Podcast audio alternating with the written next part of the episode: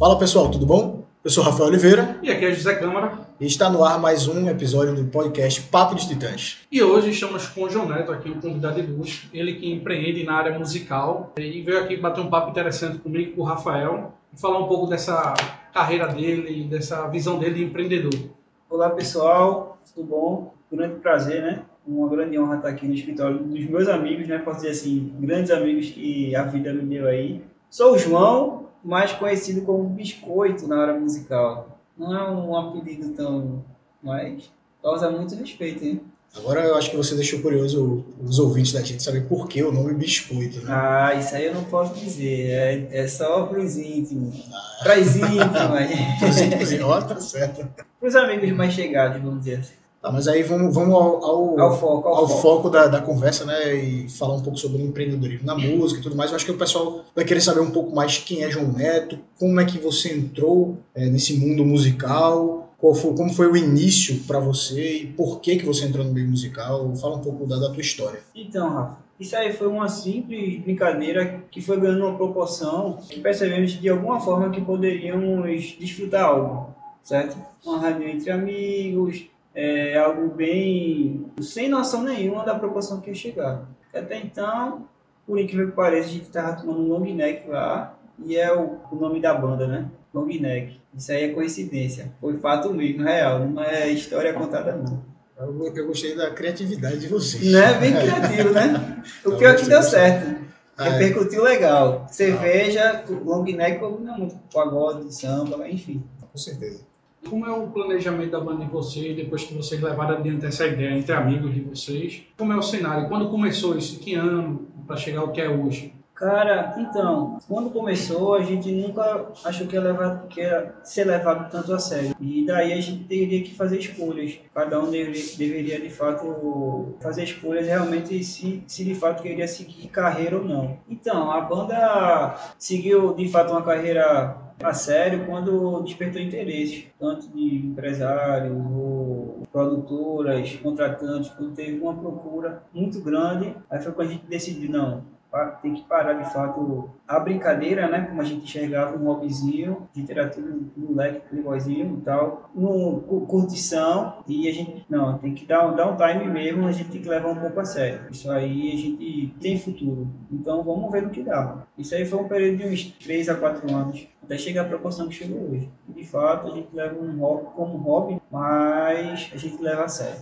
Ah, legal. E, assim, para te perguntar, quais são hoje, por exemplo, as principais dificuldades que a banda tem, ou não só a banda, os integrantes, porque os integrantes também trabalham fora, não é isso? Eles também trabalham. Isso, ele tem, a- vamos dizer, as gigs, né? As gigs dele. Isso, pronto. É, Eu queria entender quais são as dificuldades de gerenciar a banda. Como é que, fun- quais são as dificuldades que hoje vocês têm com banda? Com relação aos seus integrantes e a banda, como é que funciona isso? Então, a gente não tem tanta dificuldade assim não, porque como a gente tem um show, um show produzido, a gente produz um show nos, ba- um- nos bastidores, certo? Até chegar de fato o show real, que é o que a, o que a gente apresenta. Tudo isso tem uma produção nos bastidores, ensaio, noites e reuniões para acontecer. Então a gente joga uma proposta para o músico, para nossa produção, e tipo assim, topa, topa. A gente tem uma projeção, tu vai querer arriscar, saca? Aí funciona dessa forma. Aí eles de fato têm que dar prioridade para minha banda. Entendi. Mas o gerenciamento de tempo para vocês tem alguma dificuldade de, de, por exemplo, trabalhar fora? Tem que conciliar o horário de todo mundo, né? Isso é. E hoje, que por exemplo, qu- quantas pessoas são na banda? hoje a banda tem 11 pessoas. E aí, para conciliar o tempo de 11 pessoas ao mesmo tempo, não deve ser tão fácil Isso. assim, né? Então, porque hoje é componente por quatro sócios e o restante são músicos e produção em geral. A maioria vive da música e, de fato, eles têm esse tempo por obrigação, assim, como reservado. Acho que para eles não tem tanto problema. E até porque a, a maioria hoje do quem vive de música, ou quem leva como hobby ou algo do tipo, é tudo à noite. Acredito que não, mesmo uma pessoa trabalhando durante o dia não, não iria interferir muito, entendeu? E como é essa dedicação de vocês de sócio, que vocês têm que gerenciar a banda e também vocês levam outra jornada de trabalho, como é que vocês fazem essa conciliação? Quem é responsável pelo quê? Se tem departamentos assim, que alguém fique à frente? Como funciona isso? Então, a gente, de fato, é, delega setores, tipo, você vai estar responsável por, sei lá, tem gente que vende a banda, tem uma ligação direta com o empresário, tem outra pessoa já que fica na parte financeira. É, a divisão é, de fato, como uma empresa normal. Tem o RH, entre aspas, mas que tem a direta, a ação direta com os músicos. Aí, tipo, cada um tem que conciliar. Principalmente sócios. Tem que ter por obrigação o, fato, é, o andamento e o crescimento da sua empresa tem que dar uma certa tipo, prioridade, assim, independente de. É difícil conciliar às vezes, mas tem que acontecer. Acho que a desculpa não, não existe. Tem que de fato acontecer. Ah, e aí falando, por exemplo, aí tu falou a parte da a questão financeira também, eu fiquei curioso, por exemplo, a banda faz algum tipo de investimento? Como é que, como é que funciona essa questão do investimento da banda? Quais os tipos de investimento que vocês fazem, se fazem, se vocês se preocupam com isso?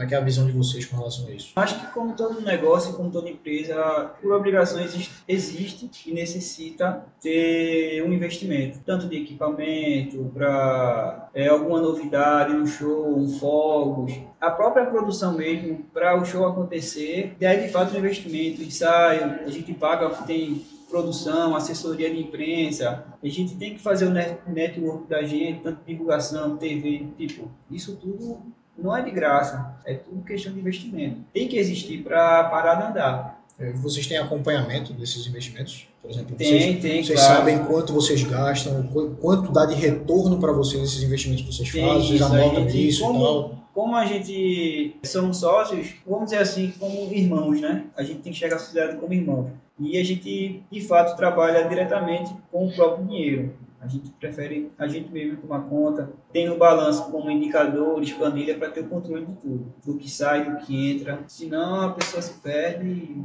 e, aí acaba complicando. E dinheiro não fala, né? Além dos shows que vocês comercializam, os eventos e tudo mais, vocês têm a área de produção musical, vocês produzem, revendem letras de música, algum tipo, ou basicamente vocês cantam as letras que já estão disponíveis no mercado de outros artistas, de outros compositores? Acredito que tem que ter um, um trabalho autoral, é, um investimento, tipo, para você mostrar o.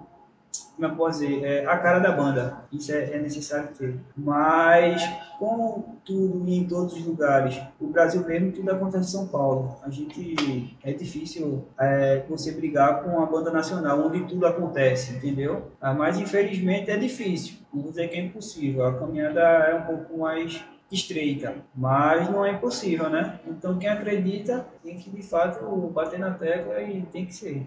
Aí eu queria saber também, por exemplo, qual, qual a visão que vocês têm agora para o cenário musical no estado, no país, porque agora você estava falando, por exemplo, que é muito complicado você lidar diretamente com a concorrência lá em São Paulo, tudo acontece lá. Como é que você visualiza o cenário musical no teu gênero, ou geral, tanto faz, aqui no Nordeste, Pernambuco e no Brasil? Como é que funciona isso? O que é que você acha que falta aí para melhorar esse cenário? Como é que está o, o cenário hoje? O cenário hoje, vou, vou citar é, no meio pernambucano, acredito que falta um pouco da valorização. Hoje em dia você faz uma festa com duas pessoas. Hoje em dia as pessoas, pessoas procuram mais preço do que qualidade. Aí a gente tem um impacto muito grande e dificulta muito grande o nosso trabalho, que, querendo ou não, por trás disso há um investimento, há parcerias que acreditam no nosso trabalho, até no nosso sonho, e isso acaba dificultando muito. E em São Paulo, tipo, lá o pessoal não visa preço, visa qualidade, você tem que ser bom. É o oposto daqui, entendeu? Você precisa ser bom. Por mais que você não tenha um network legal, mas tipo, tu é um cara bom, vou te lançar, porque eu sei que tu vai dar certo. Porque lá o pessoal é muito rígido na qualidade, e não na questão financeira, tipo, é barato, é caro, não. As pessoas lá são mais valorizadas. E aqui no caso, como você veria, como você acabou de citar, a questão de valorizar o profissional, algum ponto que precisa ser melhorado aqui no cenário de Pernambuco e no Nordeste, esquecendo um pouco assim o sul e sudeste do país? Então, Zé, é, isso aí é, um, é um, uma conversa e um assunto meio complicado, que pode até gerar uma certa polêmica, porque certos, é, vamos dizer assim, né, certas empresas, vamos dizer banda, vamos relacionar empresas, certas empresas às vezes não querem investir. Aí acha que um pouco para eles e sem uma, uma empresa sem projeção, o que vem pouco para eles já importa, entendeu? Eu acho que de fato mesmo é a valorização e eu acho que é a falta de união. Eu acho que o cenário aqui no estado, de Pernambuco, eu acho que deveria ser um pouco mais mais unido. Aí eu fiquei curioso agora, você estava falando um pouco aí da questão das bandas não, não terem uma projeção do não se, não se, elas não se veem como empresas. Isso. Então, no, no, teu, no teu negócio, no caso da tua empresa, vocês realmente é, gerenciam como uma empresa, como Isso, um negócio. Como uma empresa. Isso, vocês têm... Delegar setores, tipo, é, de fato, é, dependendo do tempo que a pessoa está com a gente, quando a, afasta, o que não dá mais certo, não está legal, a gente meio que indeniza, a gente enxerga a nossa empresa, a nossa banda como empresa.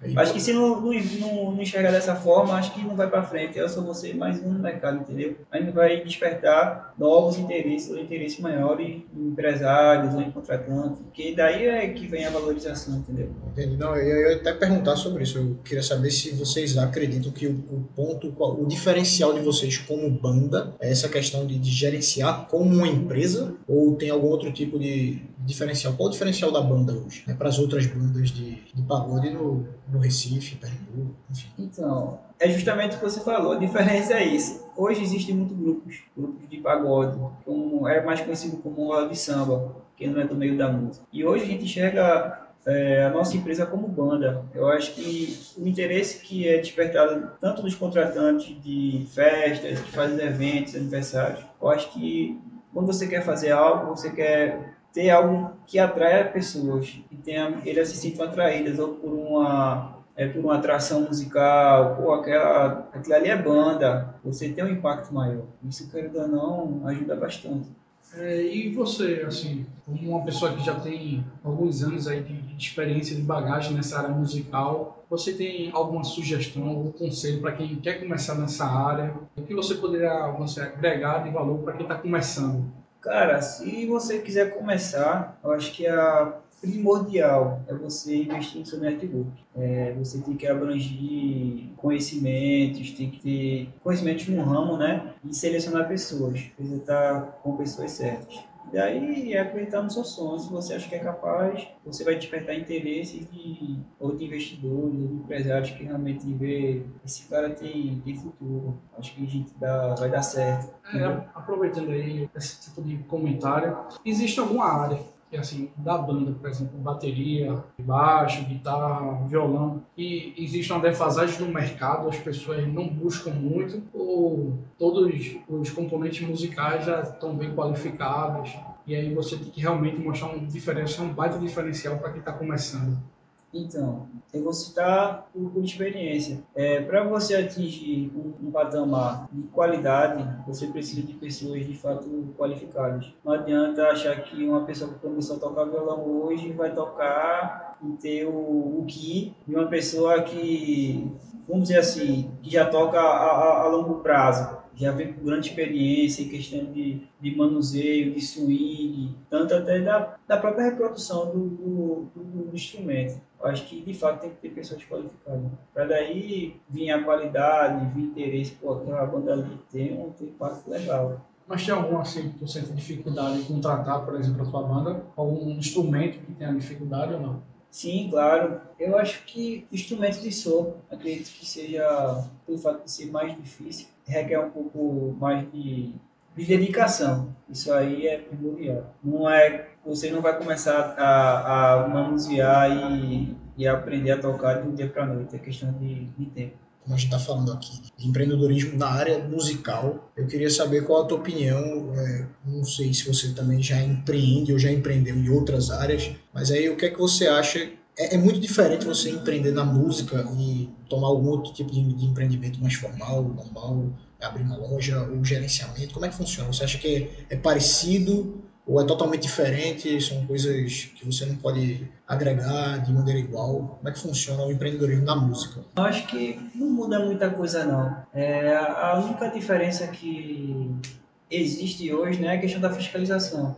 Acho que o mercado da música não tem tanta fiscalização, questão de imposto, essas coisas. É, apesar que você declara, mas a forma de como ver como investimento seria mais viável do que uma empresa de fato é, física porque realmente a taxa tipo impostos é exorbitante. Acaba você tendo que tipo vai ter que ter um, um, um volume maior de produção para você se manter. E a música eu acredito que não, não tem tanto imposto assim. É isso. Mas tem, mais, tem, tem algum tipo de, de, por exemplo, de, de subsídio do governo ou é, ou é simplesmente falta de, de leis na, na Eu na acho que parte é falta, eu acho que é falta mesmo. Acho que é falta mesmo. Acredito que, a não ser que você tenha uma facilidade muito grande de girar o, o dinheiro, acredito que você tem que ficar um pouco esperto, né? Questão de. Ah, o conselho até fiscal mesmo, vir procurar saber, questão de declaração, essas coisas. Aí você tem que é, realmente se poupar referente a isso aí. Até, é Até ter- porque não existe, né? Não, é, É não com certeza não é. É o que eu sempre passo até, a gente passa para os nossos clientes, é que você tem que ser muito bem assessorado, pelo menos por um advogado, um Justamente. contador Justamente. e um bom consultor financeiro. São É, três tudo- coisas que eu acho que você tem que ter uma assessoria de pessoas realmente qualificadas. É, sem dúvida. É tudo baseado em contrato, tudo. Realmente tem que ter um acompanhamento. Acho que foi, foi produtivo, a gente aprendeu muito aqui hoje. E eu queria saber, eh, deixa uma mensagem final aí, pessoal. Deixa as redes sociais da, da tua banda, tua rede social. Dá um recado final aí pro pessoal, para o pessoal conhecer mais a tua banda. Então, é. Galera aí, dos ouvintes, é, se quiser dar uma sacada lá no Instagram lá, segue nosso trabalho. É bem legal é, ter um, como objetivo levar alegria para o público, né? Então, quem curtir o nosso som e quem quiser ter um acompanhamento direto, o, Instagram da banda é arroba e Facebook é Facebook barra. É Isso aí. É, acho que você trabalhar com o público assim, né, transmitir uma, uma vibe legal, é, acho que não tem como dar errado. Empreende mesmo, pode acreditar que dá certo. Acho que se você primeiro não acreditar em você, acho que as coisas de fato não, não acontecem. É isso aí, pessoal. Esse foi mais um episódio do Papo de Titãs, do podcast da gente. É, E se vocês quiserem saber um pouco mais, tiverem alguma dúvida, podem mandar aí suas dúvidas, sugestões lá para o nosso direct no arroba Academia de Titãs no Instagram. Podem seguir a gente também no Twitter, arroba Academia de Titãs. E nas nossas redes sociais, canal do YouTube, Academia de Titãs.